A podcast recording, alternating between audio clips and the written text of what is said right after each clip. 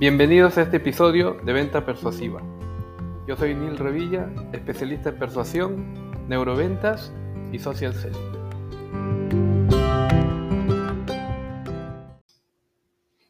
Pides reuniones de venta y no las aceptan. ¿Esto te pasa? Me da igual el método o el canal por el que pides las reuniones de ventas. Puede ser por teléfono, por email, por WhatsApp, por el medio, por LinkedIn, por el medio que, que lo hagas. Probablemente te esté pasando, que no, que no acepten. Y yo te voy a decir por qué los clientes no aceptan esas reuniones de venta. En el fondo lo sabes y te va a parecer lógico. Pero aún así, como el ser humano no actúa de forma lógica, porque si yo ahora mismo te, te llamo por teléfono y te pido una reunión de ventas, probablemente me digas que no. Y si te envío un mensaje o un email, también dirás que no. Luego vas a vender, vas a pedir reuniones de ventas y haces lo mismo. O sea, tú no las aceptas, pero crees que otras personas sí las van a aceptar. Esto no es lógico. Es que es así el ser humano. Actúa de forma ilógica. ¿Vale? Entonces te voy a decir dos motivos que importantes por los que no aceptan tus reuniones de venta y te darás cuenta que a partir de eso, a partir de entender estos dos motivos, vas a poder conseguir reuniones de ventas sin problemas. Bien. El primero de ellos es que las, las personas, los clientes, no aceptan las reuniones porque nadie quiere reunirse con un vendedor, con lo cual solicitar una reunión de ventas a la que el cliente no sabe qué va a ocurrir, pues no se va a exponer nadie. Entonces, dejemos de pedir reuniones de venta. ¿Qué es lo que tendríamos que hacer? Hacer directamente una propuesta. Haz una propuesta, una propuesta en la que el cliente vea el beneficio, ¿vale? El beneficio directo, pero un beneficio que sea descaradamente a favor del cliente. Si ahí no, si el cliente no detecta algo bueno realmente, no, no, no va a aceptar, no va ni siquiera a querer discutir. Solo queremos reuniones con personas con las que creemos que vamos a hacer algo de negocio.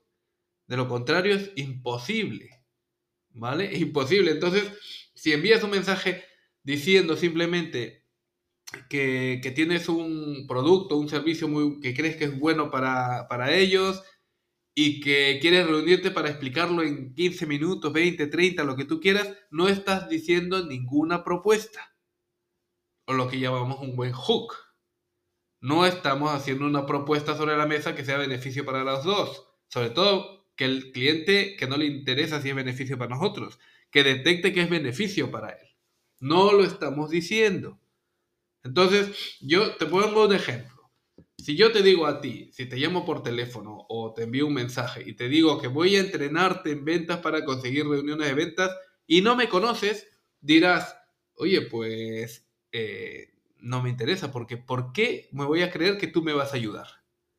Si no te conozco de nada y, todos los días me llaman para estas cosas.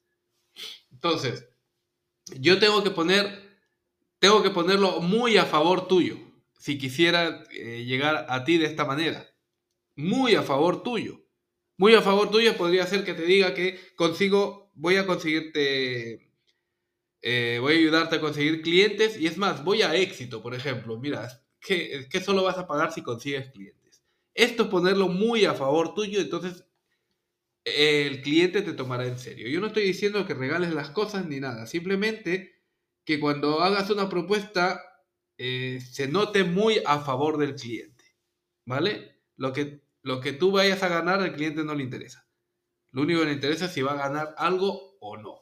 Entonces, claro, si yo te dijera que, voy a ayudarte a conseguir clientes y, solo vas a pagar si consigues clientes, aquí hay una prueba que es una prueba funcional, que es tú pruebas y si es que esto funciona, entonces continúas, ¿no? Ah, realmente podemos trabajar con tres tipos de prueba. Una de ellas es la funcional.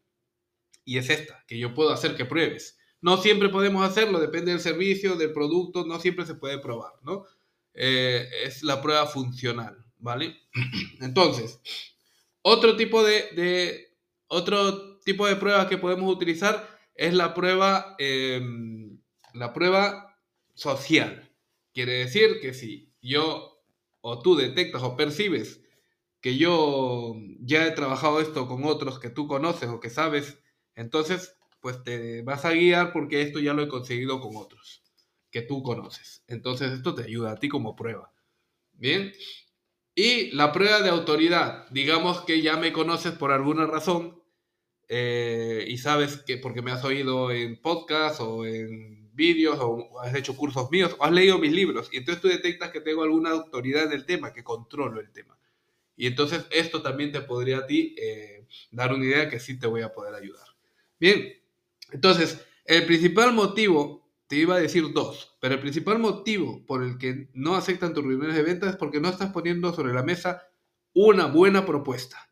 Y eso no es que no la tengas, es que no la construyes. Lo único que quieres es una reunión de ventas para ahí explicarlo todo, ¿no? Incluso hasta cuando pides la reunión pones como si fuera misterioso lo que vas a explicar. Porque a veces el cliente te dice, a ver, explícame un poco. No, no, no, no, esto es la reunión. Y, y eso no tiene ningún sentido. Pero bueno, esas técnicas, esa técnica de ventas antes funcionaban. Ahora no te voy a explicar por qué funcionaban antes. Había un motivo. Hoy en día no funcionan. ¿Vale? Entonces, el segundo motivo por qué no aceptan tus reuniones es porque sigues, esto le pasa a muchos vendedores, siguen utilizando algún método que no, no les da eh, suficiente alcance con el público que, que necesitan. Hoy en día tenemos varias formas de llegar al público muchas. Y hay, unos que solo siguen utilizando un solo método. Por ejemplo, yo conozco vendedores que solo envían emails a sus clientes, posibles clientes. Otros que solo llaman por teléfono. ¿Vale? Otros que solo usan LinkedIn para enviar mensajes. Entonces tú dices, está bien, antes funcionaba así y hoy probablemente te seguiría funcionando, pero, pero claro, si hay otros métodos que me hacen llegar a mucho más público mío, con muchas más posibilidades en el menor tiempo posible, entonces, ¿por qué no usarlo? O sea, ahora mismo, este, este audio, este episodio lo van, a, lo van a oír muchas personas. ¿Vale? Si, si me sigues, ves que estoy en la segunda temporada ya en, en mi podcast. Y muchas personas me han contactado por este podcast, por estos, estos episodios. Y, y, tengo clientes que se han convertido a partir de esto. Con lo cual yo estoy usando este medio también para llegar al público que podría yo ayudar. No, no podría estar, o sea, podría pasarme el día llamando por teléfono para conseguir clientes si estuviera en el siglo pasado. Pero como estoy en este siglo, vamos a utilizar más medios, más eh, formas de llegar a los clientes. En mi caso vendo un servicio que es conseguir que tú eh, resuelvas tus problemas de ventas, que son tres en realidad.